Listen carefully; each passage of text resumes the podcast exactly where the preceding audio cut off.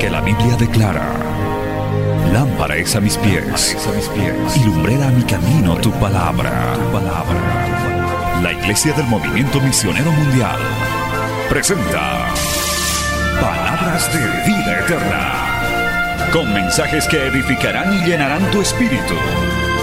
Con ustedes, el mensaje de hoy. Bienvenidos a Palabras de Vida Eterna.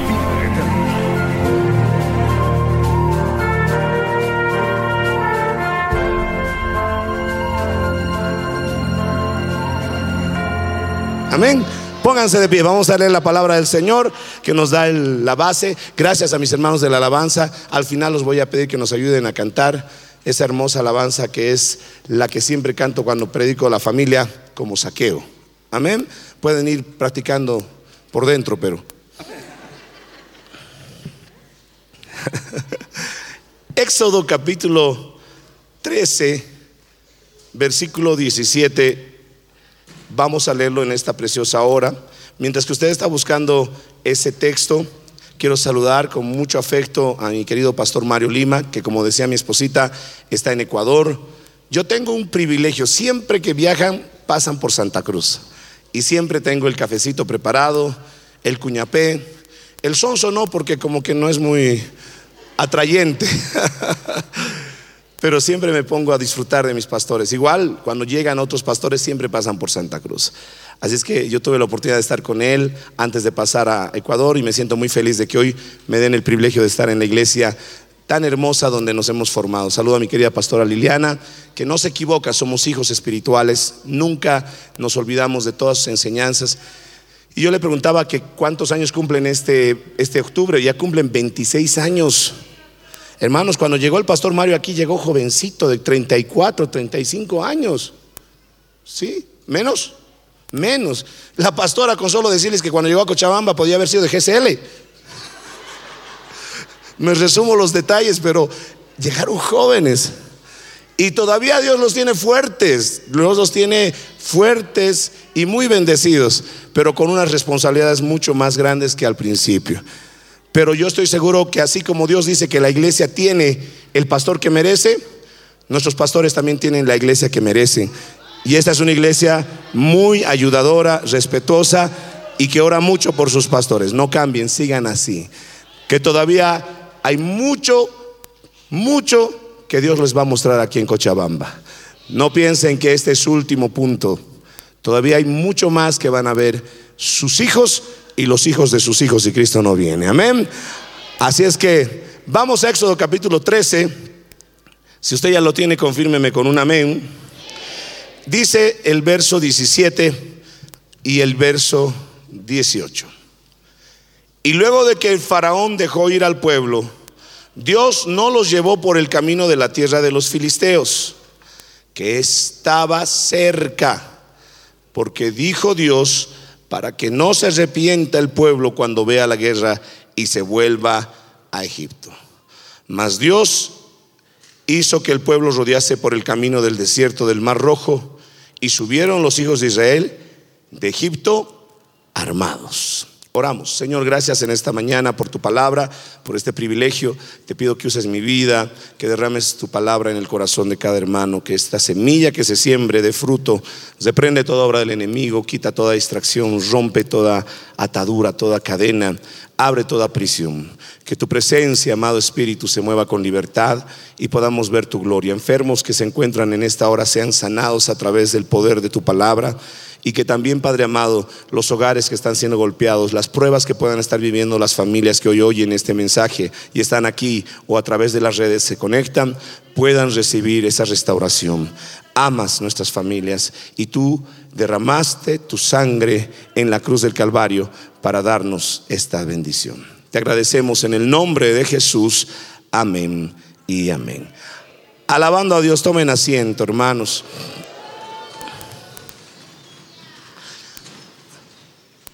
Cuando el pueblo de Israel salió de Egipto, salieron con una esperanza muy grande porque estuvieron por esclavos para esta nación por muchos siglos.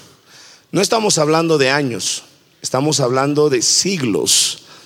Si usted quiere saber exactamente la cantidad, vamos a ver que en el libro de Éxodo capítulo 12, el verso 14 dice que el pueblo de Israel estuvo 430 años en Egipto.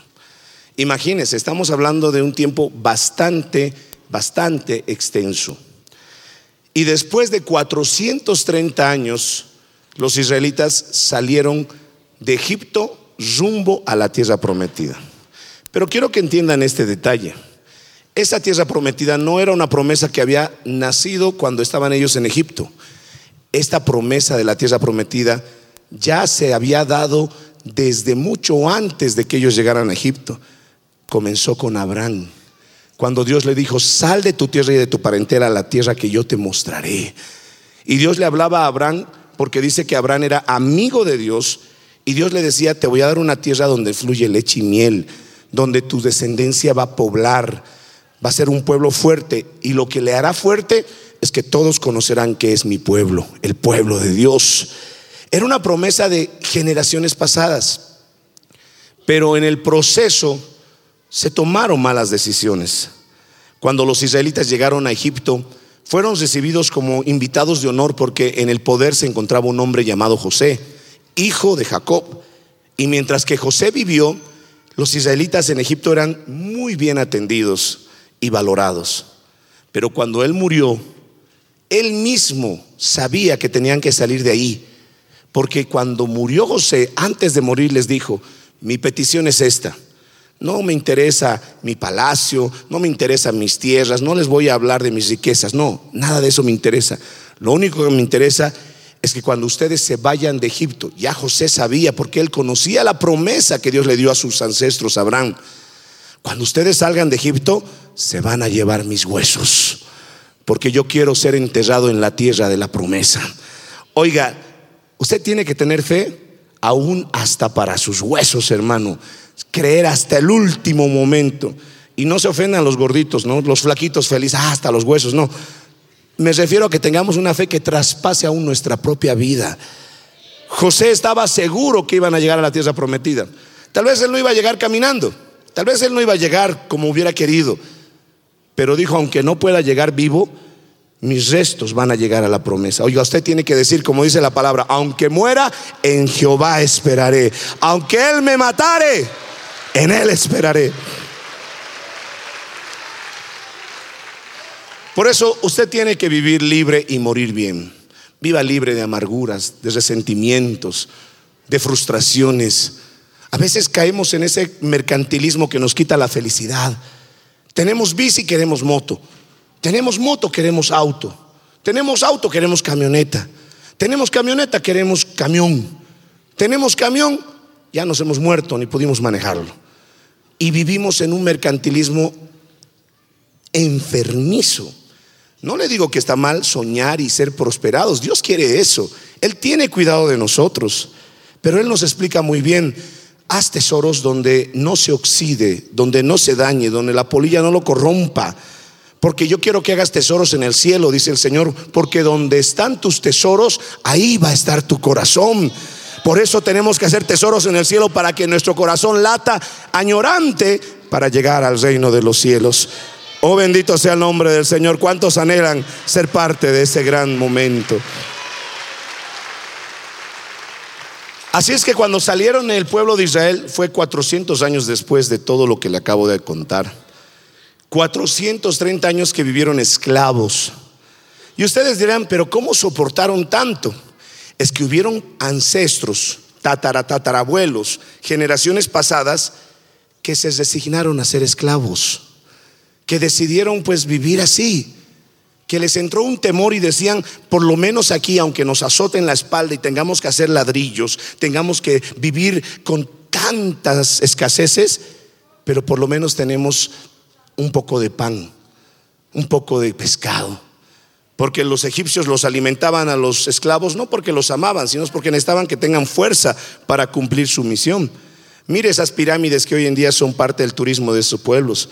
Fueron construidos por los esclavos e israelitas que estuvieron ahí. Miles y miles de personas murieron por el abuso que tuvieron los egipcios sobre los hebreos, pero prefirieron quedarse así. ¿Acaso no tuvimos padres y abuelos que pensaron lo mismo? ¿Acaso no tuvimos padres y abuelos que vivieron esclavos del Egipto espiritual, esclavos del pecado? Abuelos que eran alcohólicos, que nunca dejaron de beber, prometían y cada fin de semana su promesa se iba. Madres que vivieron sufriendo, madres que nunca pudieron tener la paz de un esposo fiel, de un hombre que les dé cobijo, paz y esperanza. Y vivieron así aún sabiendo que había un Dios que podía liberarlos. Porque les digo la verdad, el movimiento misionero mundial tiene 60 años, pero la iglesia de Cristo más de 2000. Siempre ha habido un lugar donde puedas encontrar a Dios. Siempre ha habido una iglesia para nuestros abuelos, tatarabuelos, padres. Pero lamentablemente esas generaciones, así como la historia del pueblo de Israel, prefirieron quedarse como esclavos porque había migajas porque había cierta seguridad. Mejor esclavo con dolor en la espalda, pero un techo para dormir, que ser libre y no saber qué me espera más adelante. Esa incertidumbre, esa falta de fe, lo pueden tener las personas que no han tenido un encuentro con Dios. Pero resulta que después de 430 años hubo una generación que dijo, basta de vivir como esclavos. Basta de olvidarnos que tenemos un Dios. Nuestro Dios es el Dios de Abraham, el Dios de Isaac, el Dios de Jacob. Nuestro Dios es un Dios de dioses. No hay Dios más fuerte. Ningún Dios de estos egipcios se compara al dedo de nuestro Dios. No vivamos así. Reconozcamos nuestro pecado. No continuemos en la heredad de nuestros padres esclavos. Yo quiero que mis hijos sean libres. No quiero que nazcan bajo el yugo de la esclavitud egipcia y clamar a Jehová y Jehová escuchó su clamor, porque todo el que viene al Señor no lo echa fuera. Clama a mí y yo te responderé. Usted me está escuchando y vive una vida muy difícil y a veces es por orgulloso, porque no le gusta doblar la rodilla, por orgullosa. Hay gente que ha nacido en cuna de gente rica, de una posición, y dice, no, yo no. Esto es para la gente sencilla. Yo no, yo no vivo así. Piensan que tener dinero, que tener casas muy costosas les han dado la seguridad. No, usted puede tener la casa más hermosa, pero eso no le garantiza tener un hogar. Usted puede tener el médico más famoso como su médico de cabecera, pero eso no le garantiza tener salud. Usted puede tener seguridad privada, cuatro guardaespaldas, pero eso no le da paz. La única forma de tener una vida completa y segura y por más importante de todo, llena de paz y esperanza, es con Jesucristo. Separados de mí, nada podréis hacer, dice el Señor. Así es que ¿cuántos tienen a Jesucristo? Oiga, yo creo que usted debe ser un hombre muy agradecido. Hermano, siempre hay una generación, siempre. Yo te pregunto a ti, hermana, ¿tu mamá tocaba pandero? Yo te pregunto a ti, hija, ¿tu mamá tocaba pandero? Pastora Liliana, con mucho respeto, ¿alguno de sus parientes era pastor? Pero los Valenzuelas son hartos. Aprovecho de saludar a mi sobrina que está allá, Marielita, una hija espiritual también y una hermosa familia que Dios me ha regalado. Espero que me lleven a comer. Oiga, pues el saludo tiene un precio, por favor. Hermanos, nosotros somos una familia grande, somos varios pastores y cuando nos unimos, hermano, no hay local que nos aguante literalmente, porque somos así felices. Yo soy el más tranquilo de todos, imagínense. Pero hermanos, no siempre fue así. Mi papá no es que cantaba como ahora canta, Señor mi Dios, al contem No, él, él llegaba cantando, hablando de mujeres y traiciones. Mi mamá no era la mujer tan buena y, consagrada y llena del Espíritu Santo que de esa hora esa ancianita tan bella que tengo todavía de mamá. Ella era la que cantaba, si es en la puerta, échenle llave. Con su balde de chichas repartiendo a los parientes, compadre, comadre. Yo sé, porque era niño ahí de cinco años esperando que se emborrachen mis tíos para sacarles plata. Yo me acuerdo de mis padres. Y lo digo con mucho respeto, pero esos traviesos y bandidos me mandaban a la iglesia. Anda a la iglesia, hijo, anda, había una iglesia cerca del barrio. Anda, anda, con Enrique, anda. Y ustedes, papi, desde aquí vamos a orar, vayan, nos decían. Nos conocían, hermanos, nosotros no éramos ni uno solo de casa cristiano. Mis papás eran como cualquier familia. Bebían, se emborrachaban, había problemas, gritos. Nosotros éramos destinados a ser alcohólicos. Quién sabe, yo iba a ser el peor de todos porque quería ser político. Imagínense. Iba a llegar lejos en la política. Ahorita habría sido Marcelo Morales Aima. Pero claro, cumplo los requisitos de Oruro, de Oruro. Cara de indígena, pero guapo, lo tengo. ¿Verdad? Pero sabe que hermanos, aunque mi abuelo nunca sirvió a Dios, aunque mi padre que está vivo nunca sirvió a Dios, se levantó una generación a la cabeza de mi hermano, el pastor Enrique, y dijimos junto con él, ya no queremos ser esclavos de Egipto, ya no vamos a permitir que nuestras generaciones tengan que servir al faraón.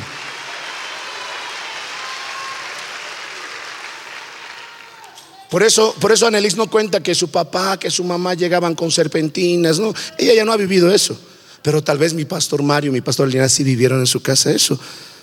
Eliseo, mi hijo mayor de los varones, y Julia, la primogénita, ellos no saben qué es borrachera, qué es cigarro. No saben nada de esas cosas. Porque han nacido en un hogar, mi hermano, donde está la presencia de Señor. No somos perfectos, pero somos muy felices.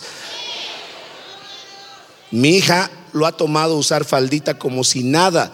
Es más, ni a educación física se quiere poner buzo. Se niega con su profesor, su buzo con su falda encima. Está tan metida en las cosas de Dios y tendrá sus pruebas y sus luchas que llegarán en su momento, pero ellos no han nacido en Egipto. Ellos ya han nacido en una promesa, en un hogar donde reina Cristo.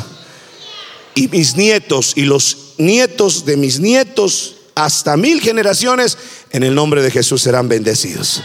Yo lo creo, yo lo creo. Si hay alguien que lo crea también para su familia, diga un amén poderoso.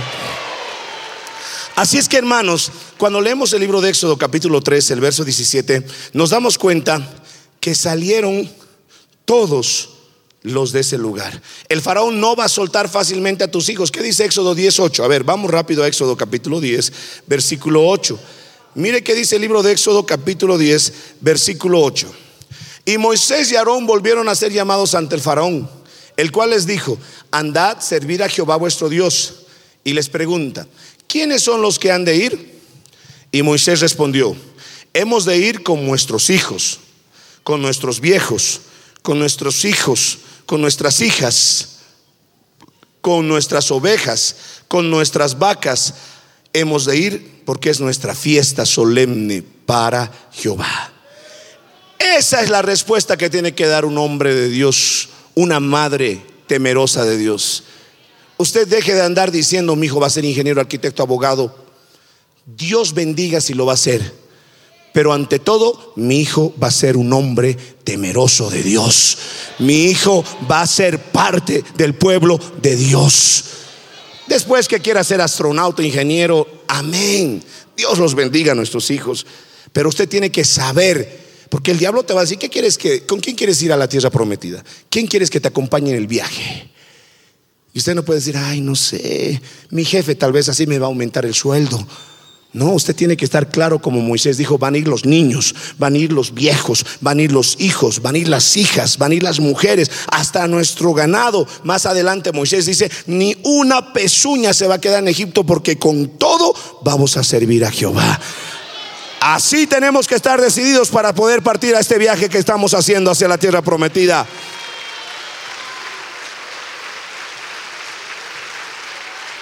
Porque imagínense, con todo que Moisés estaba decidido hablando por el pueblo, respuesta del faraón.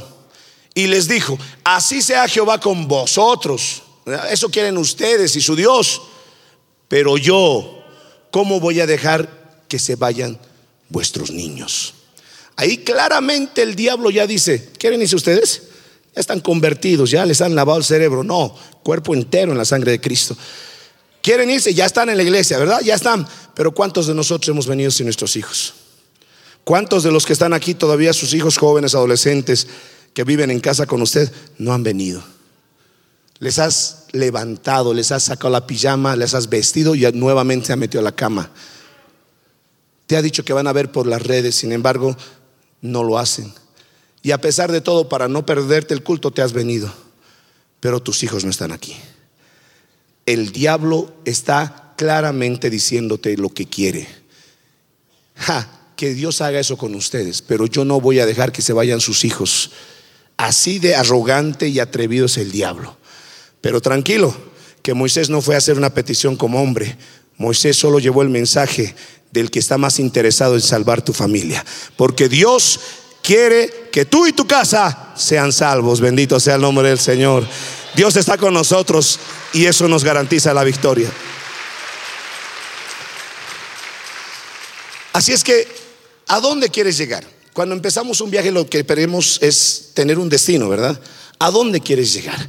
Tenemos que estar consciente que debemos emprender el viaje sabiendo hacia dónde estamos yendo. El apóstol Pablo dice, no golpees al aire como quien golpea sin saber. Ten un objetivo, trázate una meta. Y una de las metas que nadie debe descuidar es con mi familia, con mi casa. Si tú eres un hijo que todavía no está casado, tienes el deber de orar por esos padres inconversos que aún no se han consagrado al Señor. Si tú eres una hija, tienes que orar por tus padres. Esa es tu familia. Cuando ya tengas tu familia, estés casado, tienes que orar para que el mismo sentir que tienes en tu corazón lo tenga tu pareja. Imagínense que yo haya venido acá y mi esposa se haya quedado en Santa Cruz porque tenía que ir a visitar la feria de ropa americana, no tiene carga por la obra.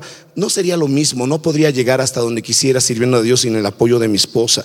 Tienes que orar para que tu pareja también crezca como tú estás creciendo. Tienes que tener metas decididas. Ya tienes hijos en casa. Tienes que dedicarte a que también tus hijos sean prioridad. No tienes que utilizar métodos y modalidades que otros han usado. Tienes que aprender, tienes que recibir conocimiento, pero pedirle, Señor, guíame, Guíame cómo puedo hacer para que mis hijos lleguen a tu camino sin negociar con el diablo, sin mostrarles un evangelio barato, desnutrido. Porque hoy en día hay muchas iglesias que tienen a sus hijos al lado, pero salen de la iglesia a fornicar, salen de la iglesia a encontrarse con la novia, a emborracharse, a ir a la discoteca y se llaman cristianos porque hay pastores cobardes que se paran en los altares y no les predican un evangelio de sacrificio. Hoy es un evangelio de comodidad, el mínimo esfuerzo para el mayor beneficio. Por eso se dedican a hablar solo de dinero, de prosperidad no estamos en contra. Dios prospera, Dios bendice, Dios nos da y abundantemente. Pero Dios dice, ningún dólar, ninguna moneda, ningún bingote de oro va a entrar al cielo. Lo único que va a entrar al cielo eres tú. Y si te esfuerzas y clamas, tu familia irá contigo a la Canaán celestial, a la tierra prometida. Así es que, ¿a dónde quieres llegar? Yo con mi esposa le digo, amor, un día vamos a tener las comodidades que Dios nos permita. Un día Dios nos va a dar las bendiciones que anhelamos y quizás en mucha abundancia. Pero mi prioridad contigo y con mis hijos es llegar a terminar nuestra vida salvos, a ser salvos. Ese es mi objetivo. ¿A dónde quiero llegar? A la tierra prometida. Segunda pregunta que debes hacerte, ¿cómo quieres llegar? Mire qué dice números 14, verso 1 adelante. Los israelitas habían viajado, habían llegado ya a la frontera de la tierra prometida. Ya estaban a un par de kilómetros de empezar la conquista. Solo había un río llamado el Jordán que no permitió que pasaran todavía. Y además ellos habían pedido espías para que traigan información de la tierra que iban a conquistar. Estaban cerquita, cerquita. Y dice que cuando vinieron los espías se informaron que Dios no había mentido en nada, porque le cuento algo, Dios no miente. Dios cumple lo que dice. Dios no es hombre para que mienta, ni hijo de hombre que se arrepienta. Y Dios les dijo, la tierra donde van a ir fluye leche y miel. Y no fue Dios que mandó los espías, fue el pueblo que pidió que vayan a espiar. Si usted lee un poquito más los capítulos anteriores, va a ver que el pueblo pidió a Dios, mandemos espías. Dios dijo, ¿para qué? Si yo ya les he dicho que esa tierra es para ustedes, pero a veces la incredulidad de un pueblo que le cuesta rendirse plenamente a Dios, pidió señales. Danos una señal, déjanos ir a ver. Entonces Dios dijo ya, escojan un príncipe de cada tribu. Y salieron doce. Entre los cuales los que destacan fueron dos, uno llamado Josué y otro llamado Caleb. Y esos dos espías fueron, regresaron después de un tiempo y hasta trajeron, mi hermano, señales. Traían, mi hermano, frutos de esa tierra, uvas que parecían sandías, sandías que parecían pelotas de playa. Era, mi hermano, real todo lo que Dios había dicho. Esa tierra era una tierra próspera y bendecida. Ya recibieron su respuesta. Dios no les había negado nada. Lo que dijo se cumplió. Pero resulta que los espías que fueron de los doce, diez, dice que miraron que habían grandes ejércitos. Miraron grandes ciudades con murallas fortificadas. Y además de eso dice que más allá vieron un pueblo que era la tierra de los gigantes de Anac. Gigantes, grandes, inmensos. Y ellos dijeron, esa tierra es imposible de conquistar. Esa tierra nadie la va a poder tener. Ahí hay hombres fuertes, ciudades fortificadas. Y mire cómo el diablo les trabajó en la cabeza y dijeron, somos como insectos, somos como langostas, somos como esos saltamontes. Cri, cri, cri, cri. Así somos nosotros que de una pisada, plac, nos revientan. Hermanos, ellos pidieron ir a ver y se enfocaron en los obstáculos humanos pero se olvidaron que el Dios que los llevó hasta el borde de la tierra prometida era el Dios que partió el mar rojo, era el Dios que hizo llover pan del cielo, era el Dios que abrió fuentes de la roca, era el Dios que destruyó a todos los egipcios sin que ellos levantaran un solo dedo, era el Dios que hizo llover fuego, era el Dios que hizo volver las aguas en sangre, era el Dios que había causado que los primogénitos mueran porque los egipcios desobedecieron. Ahí ellos no tenían que temer porque la batalla la iba a pelear Jehová la victoria se las iba a entregar el Señor, pero se olvidaron quién estaba con ellos. Cuídate que en el caminar de este viaje te olvides quién es tu Dios. Cuando vienen las enfermedades, cuando los niños se vuelven jóvenes, cuando empieza a haber escasez, cuídate de olvidarte quién está contigo ellos no salieron de Egipto solos sin camino. Ellos tenían trazado el camino y una nube los acompañaba a esos 600 mil de día para que el sol no los dañe. Y en la fría noche del desierto esa nube se encendía en fuego. Se ponía de muralla para que los egipcios no avancen. El Dios que había prometido estar con ellos, cumplió, estaba ahí, pero se enfocaron más en sus miedos. Por eso no solo tienes que preguntarte a dónde quieres llegar, sino cómo estás llegando hasta ahí. ¿Cuántos de nosotros éramos pentecostales, avivados? Rogábamos que nos pongan de ujier en la puerta. Qué honor que nos hagan atender el baño. Y ahora con tristeza, apenas arrastrando tus pies, llegas a la iglesia. ¿Cómo te peleabas por los primeros asientos? Y ahora hasta de tu casa escuchas el mensaje porque te cansa venir a la congregación. Antes diezmabas hasta de lo mínimo. Y ahora le das al Señor engañando tus finanzas. ¿Por qué has llegado con miedo tan cerca? ¿Cuántos de nosotros podíamos haber muerto en la pandemia? ¿Tú piensas que estás vivo porque tienes tres pulmones? ¿Porque te has tomado mucho dióxido de cloro? ¿Porque tu mamá te ha dado 50 naranjas cada mañana? Yo conozco gente que era atleta con cuerpos perfectos que han muerto en la pandemia. Cuando yo me enfermé, muchos se despidieron porque dijeron a los gorditos los liquida. Me dio el COVID, la cepa africana, la de Yuan, la europea, la Omicron, la Deltacron, la Megatron, la Decepticon. Todos los Transformers pasaron por encima de mí. Y cada mañana solo me levantaba con la voz ronca a decir, yo sé que viviré para testificar. ¿Y dónde estoy ahora? Estoy en la iglesia más llena de la obra, testificando, predicando, porque tengo un Dios que me acompaña en este viaje. Cuando el doctor me dijo que tenía COVID porque perdí el olfato, le dije, doctor, ¿y mi esposa? Y el doctor me dijo, ¿sabe qué, pastor? Si usted tiene COVID, su esposa tiene COVID. ¿Tiene hijos? Cuatro. Los cuatro tienen COVID. Y ese doctor también chistosito porque cada oveja con su pareja. ¿Tiene mascotas? Sí, dos gatos. También tienen COVID, me dijo.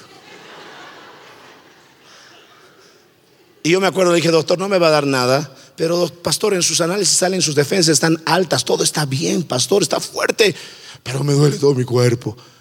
¿Y sabe qué me dijo el doctor? Pastor, tenga fe.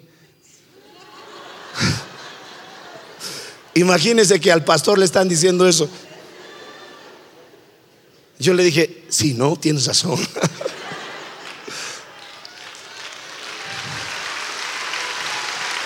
a veces, a veces podemos tener miedo. No le digo que no tengamos temor. A veces pueden venir temores por nuestros hijos, por nuestra esposa. Pero es ahí donde debemos correr y rendirnos ante el Señor. El que habita bajo el abrigo del Altísimo morará bajo la sombra del Omnipotente. El Señor ha prometido, yo te voy a cuidar. Tú no vas a partir cuando el diablo lo diga, tú no vas a partir cuando una pandemia venga. Tú te vas a ir cuando Dios diga, hijo, quiero tenerte aquí a mi lado. Nuestra vida está en las manos de Dios. Oiga, yo creo que eso merece un aleluya poderosísimo. Mire qué pasó después de que llegaron y mandaron espías. Se quejaron contra Moisés, contra los, los hijos de Israel. Los, les dijo toda la multitud, ojalá hubiéramos muerto en la tierra de Egipto o en este desierto, ojalá muriéramos. Hermanos, ¿a dónde quieres llegar? Pero también cómo quieres llegar. A veces hay personas que a veces dicen, me arrepiento de ser cristiano. Desde que me he vuelto cristiano todo me ha ido mal ya no gano plata como antes. Claro, si antes vendías cerveza y ahora ya no lo haces, lógico, pues Dios va a darte la bendición de otra manera. Hay gente que basa la bendición solo en lo material. Pastor, estoy bendecido. ¿Por qué? Tengo un auto de último modelo. Mi empresa ha conseguido la licitación más grande. Mi cuenta bancaria ha subido un cero. Tengo 10 ceros. Y no al lado izquierdo, al lado derecho. Porque hay muchos que tenemos ceros, pero al lado izquierdo. ¿no? Los matemáticos me entienden. Después de que pasó el pastor de chalar aquí, los matemáticos están afilados. Pero hay gente que dice, pastor, soy bendecido porque mire lo hermosa que soy. El doctor me ha dicho que parezco de 15 y tengo 60. Pastor, soy bendecido, tengo una casa de 10 pisos para cada hijo. ¿Cuántos tienes? Un hito. Hermano, eso no es la señal de tu bendición. Yo conozco brujos que tienen autos más finos, empresas más ricas que muchos cristianos. Yo conozco mujeres que se dedican a la vida de la prostitución, que tienen piel, cirugías, estética mucho mejor que cualquier otra que va a la iglesia. Conozco gente que es atea, que tiene edificios, que prefiere derramar sangre a la tierra para coar antes de honrar a Dios. Eso no nos hace especiales. Que usted tenga un auto, una casa, una, un edificio, una buena empresa, no te hace diferente al ateo, al brujo. La diferencia entre ellos y nosotros no es lo que tenemos, sino a quien tenemos. Nosotros tenemos a Cristo en el corazón. Esa es nuestra mayor bendición. Eso es lo que nos debe dar motivo de celebrar. Hermano, pero ellos llegaron amargados, resentidos. ¿Cómo estás haciendo el viaje? ¿Cómo llegas? ¿Llegas feliz? Llegas feliz. ¿Se acuerda, pastor, a lo que testificaba nuestro pastor Mario esa que estaba triste? Nadie llegó a la iglesia cuando todavía era el templo chiquito allá en la Gendo. Y estaba triste porque nadie llegó. Yo me acuerdo y me, me quebranto cada vez que me cuenta o recuerdo lo que el pastor Mario dice. Y dice que cuando se fue a la puerta, tal vez pensando en que nadie iba a venir y triste porque las bancas vacías y tal vez dijo, ¿cómo voy a hacer? Un profesional tan reconocido, trabajando en la corte, trabajando como asesor en los bancos, ahora atendiendo una iglesia donde ni se congregaban. Y salió a la puerta, dice el pastor Mario, tal vez tú no conoces la historia porque eres nuevo, y miró en la puerta y se empezó a poner melancólico porque sentía miedo, temor. Pero de repente dice que vio unos hermanitos, una mamá con su hijita corriendo. Y literalmente dice que esa mamá y esa hijita se convirtieron en ovejitas ante sus ojos. Era una oveja con su corderito corriendo. Y Dios le hablaba a nuestro pastor y le decía, aunque por esa ovejita y ese corderito, yo te he puesto ahí. Oiga hermano, por eso predicamos con pasión. Sea que tengamos un cine lleno como ahora Dios nos ha entregado, o tengamos un par de ovejitas en el lugar donde nos han mandado a empezar la obra, tenemos pasión, amor, y queremos acabar así, queremos llegar con esa misma pasión. Por eso, ¿cómo estás haciendo el viaje? ¿Sigues corriendo como ovejita? ¿Sigues diciendo, organizando, vamos a ir hoy día a la confraternidad y demás? No importa, oveja marca, cirumarca, donde juegan marca, marca, donde sea, vamos a ir. O ya estás diciendo, ¿a qué hora va a terminar este pastor? Me está esperando, se va a enfriar mi fricase del domingo. ¿Cómo estás llegando? No se trata de llegar por llegar. Tienes que tener siempre la convicción a dónde estás yendo y a quién estás sirviendo. No estamos yendo, mi hermano, por una corona una corona perdida, una corona de lata. Estamos recibiendo una corona incorruptible, la vida eterna que le ha costado al Padre la sangre de su Hijo en la cruz del Calvario. No podemos caminar sin esa gran motivación. Ellos llegaron al borde, pero amargos. ¿Qué produjo eso? Dios dijo, salieron bien, pero están llegando mal. No entrarán. No entrarán. No pienses que tú por venir a la iglesia ya estás con un cupo en el cielo. Hay gente que piensa que por venir a la iglesia es cristiano entra por esas puertas, ya soy cristiano. Entonces yo entraré en un garaje y me volveré un Volvo. ¿Verdad? No te hace, mi hermano cristiano, la ubicación geográfica que estés. Sí, vienes a la iglesia porque tienes que alimentarte, tienes que crecer, tenemos que estar unidos. Pero lo que te hace cristiano es que tengas genuinamente a Cristo en tu corazón, lo ames, anheles cada día más de Él que puedas decir, antes de oídas te había oído, pero ahora mis ojos te ven. Cuanto más te conozco, quiero más de ti. El verdadero cristiano es como el vino. El vino a un principio es muy barato. El vino es, mi hermano, casi sin valor, pero con los años, en las gabas, cuidada, bien librada del oxígeno, empieza a subir su costo, su costo. Y cuantos más años, esa botella se vuelve más costosa. Un cristiano de verdad, cuantos más años está en la casa del Señor, más ama a Dios, más dependiente de Dios, mengua a Él, crece Cristo. Jesús nos dice, mi hermano, que nos parezcamos a Él. Pablo dijo, ya no vivo yo, ahora Cristo vive en mí. Ya no soy Pablo, soy un imitador de Cristo. Ya estás en eso, ya estás así, ya sientes eso en tu corazón. ¿O quieres imitar a los políticos, a los artistas? Pastor, quiero ser cristiano. Amén. Ronaldo para jugar fútbol. Ahora más se emocionan por la fama de este mundo que se va a acabar. ¿Cómo estás llegando? Y mientras los de la alabanza, que ahora sí me acompañen, suban. La tercera pregunta de un buen viaje. ¿Con quiénes quieres llegar? Ese pueblo, mi hermano, se rebeló. Ese pueblo, mi hermano, estaba con un corazón dañado. Dios dijo, lo siento, pero así no entrarán. Mire qué dice el libro de números capítulo 14 el verso 30. Esto se pone triste, hermano. Números 14, 30. Dice así. Vosotros a la verdad no entraréis a la tierra, por la cual yo alcé mi mano y juré que les iba a dar para habitar. ¿Usted piensa que ese corazón de padre lo dijo con alegría? Jesús lloró delante de Lázaro porque vio cómo la muerte le ganó. Dios estaba destrozado cuando dijo esas palabras. Dios dijo, yo los he sacado de Egipto. Es como que dijera Marcelo, he cambiado tu historia. Podías haber sido un pésimo esposo. Eras un mal hijo. Estabas destinado a ser el alcohólico de tus hermanos. Pero te saqué. Mire dónde Dios me ha puesto ahora predicando en una iglesia tan respetada y de un hombre de autoridad junto a su esposa. Y que yo camine sin ganas, que cante sin ganas, que hasta a veces cuestione mi fidelidad a Dios. Dios con tristeza le dijo, no van a entrar. Les prometí, pero ustedes lo perdieron. No los voy a matar. Puedo matarlos ahorita, pero tienen hijos que están ahí.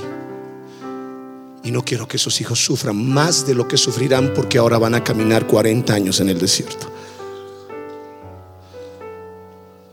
Y tal vez algunos en ese momento recién se arrepintieron, Señor, perdónanos. Lo siento, el juicio está sentenciado. Pero ustedes dijeron que sus hijos iban a morir presas en el desierto. Ustedes dijeron que esos niños y esos muchachos menores de 20 años iban a morir. Pues para ellos ahora les digo, ellos van a entrar a la tierra prometida. Qué lindo saber que nuestros hijos entrarán a la tierra prometida. Pero el plan de Dios no era ese. El plan de Dios era que los padres y los hijos. Dios quería que la familia, por eso la pregunta de este viaje, ¿con quién quieres llegar? Y ahí Jesús el ángel de Jehová, nuestro Padre Celestial, dijo, no entrarán a la tierra prometida, pero Josué y Caleb sí entrarán. Y quiero que vayas para entender lo que te acabo de decir al libro de Josué capítulo 24. Esa generación de muchachos entró todos los hombres mayores de 20 años y mujeres murieron en el desierto. Pero Josué entró. Y escucha lo que dice el capítulo 24, verso 15. Titula Despedida de Josué. Ya habían pasado los años. Ya Josué que cuando escuchó la promesa de Dios era todavía joven, así como yo, de 40 años, un muchacho, entró a la tierra prometida de 80, porque esperó 40 años más. Y después peleó batallas para conquistar las tierras y repartió la tierra a las tribus. Josué terminó lo que Moisés había comenzado.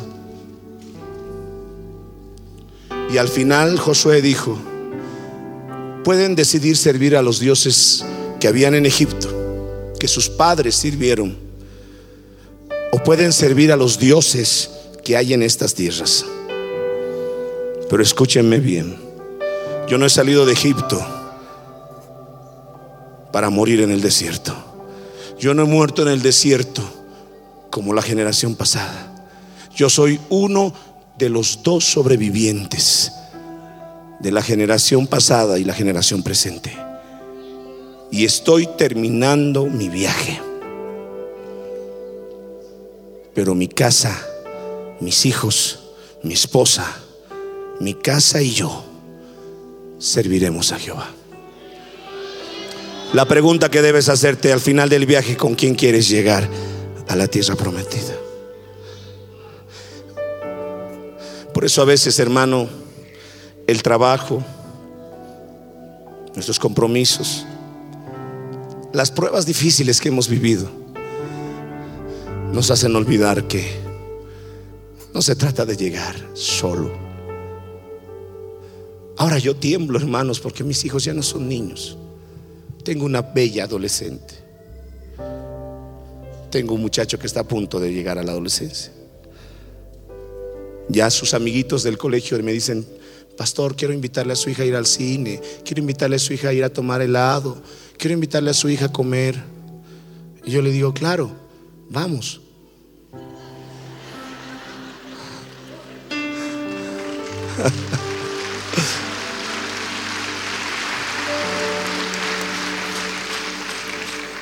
Hermanos, son mis hijos. Si yo amo a los jóvenes de la iglesia, ¿cómo no voy a amar a mis hijos? Y a veces el diablo nos susurra al oído a los pastores. Por eso usted tiene que orar por los pastores.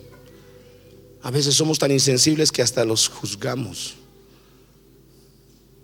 Cuando usted no sabe cuántas noches hemos llorado por nuestros hijos. Pero todo pastor quiere llegar con sus hijos.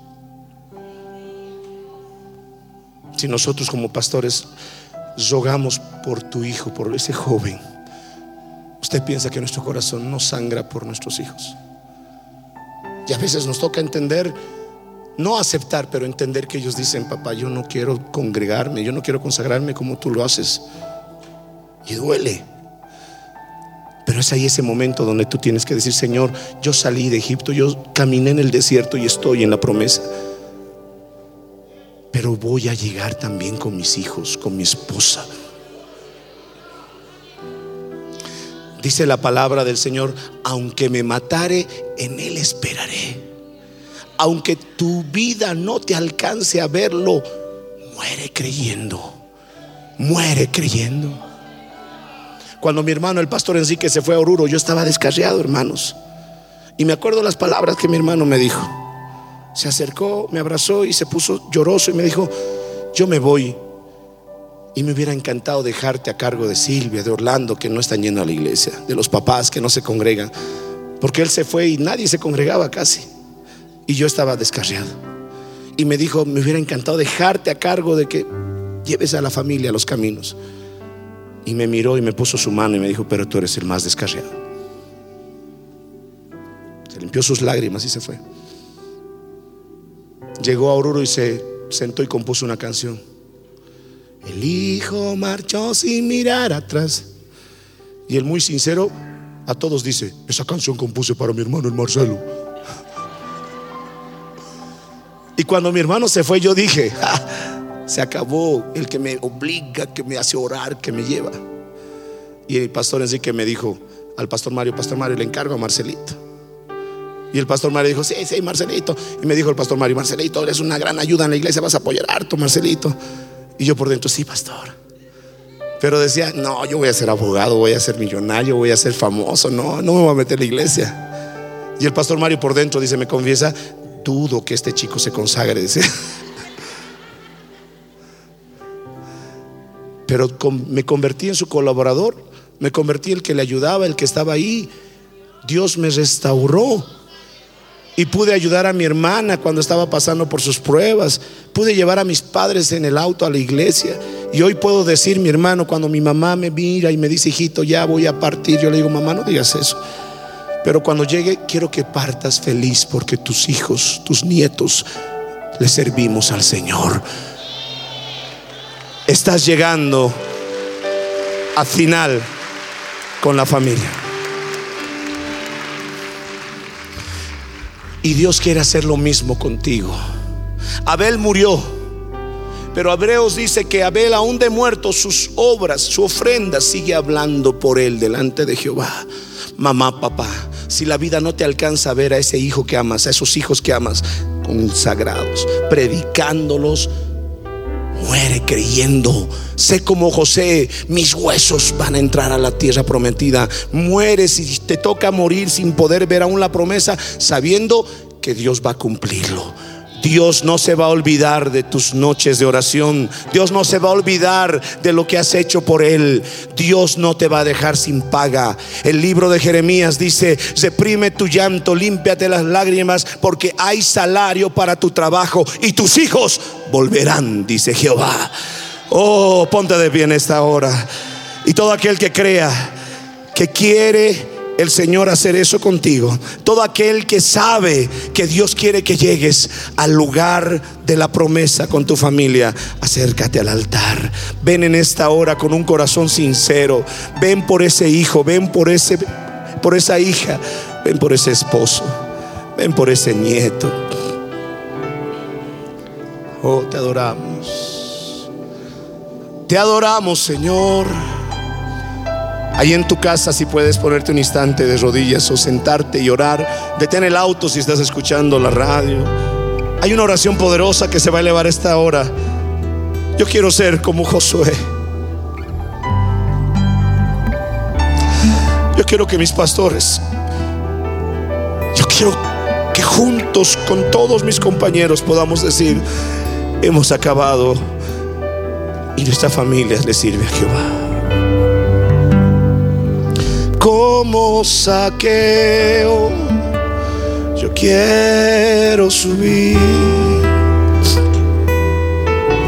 a lo más alto que yo pueda, solo para verte, mirar hacia ti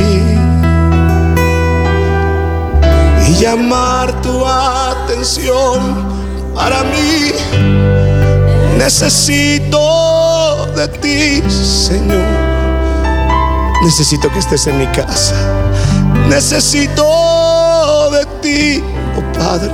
Yo no salí de Egipto para morir en el desierto. Soy pequeño y nada más, pero dame tu paz. Dejo todo para seguirte. Con todo tu corazón, entra en mi casa.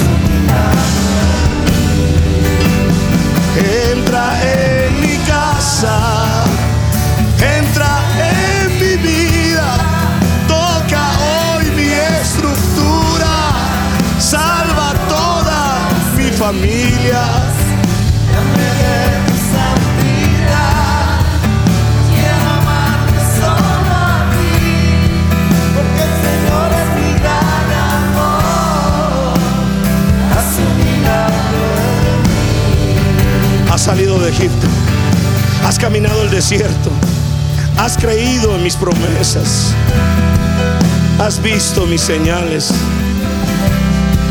has confiado en mí más que en los espías. No dudes, la historia no se ha terminado de escribir. Lo que a veces consideras incomprensible, has hecho todo bien, pero parece que eso no está dando fruto entre tus hijos. La historia no se ha terminado de escribir.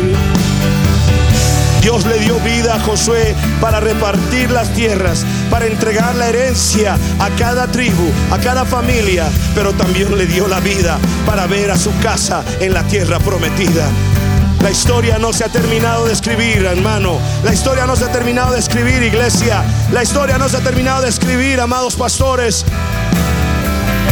Hay salario para tu trabajo. Y sabemos que nuestra mayor paga es ver a nuestros hijos consagrados y convertidos completamente al Señor. Entra en mi casa, díselo, díselo, entra. Toca hoy mi estructura, sana todas las heridas. Dame de tu santidad. Quiero amarte. solo a ti, porque es mi gran amor, a su milagro. Vamos a decirlo la última vez, solo nosotros. Que el Señor escuche tu corazón clamando. Entra. Entra. Toca hoy. Señor, salva todas las familias. Dame de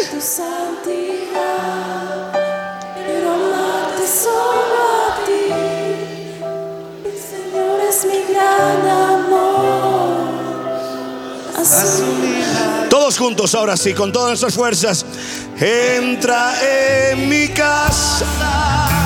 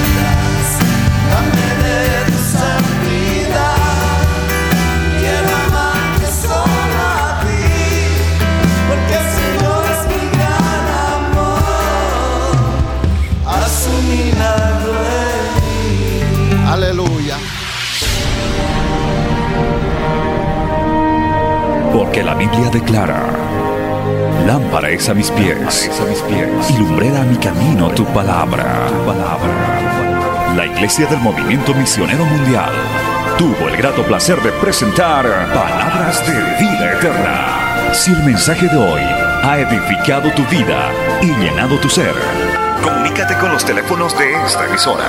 También para pedir una copia del mismo y compartir con otros. Esta fue una producción de la Iglesia del Movimiento Misionero Mundial. Gracias por tu atención.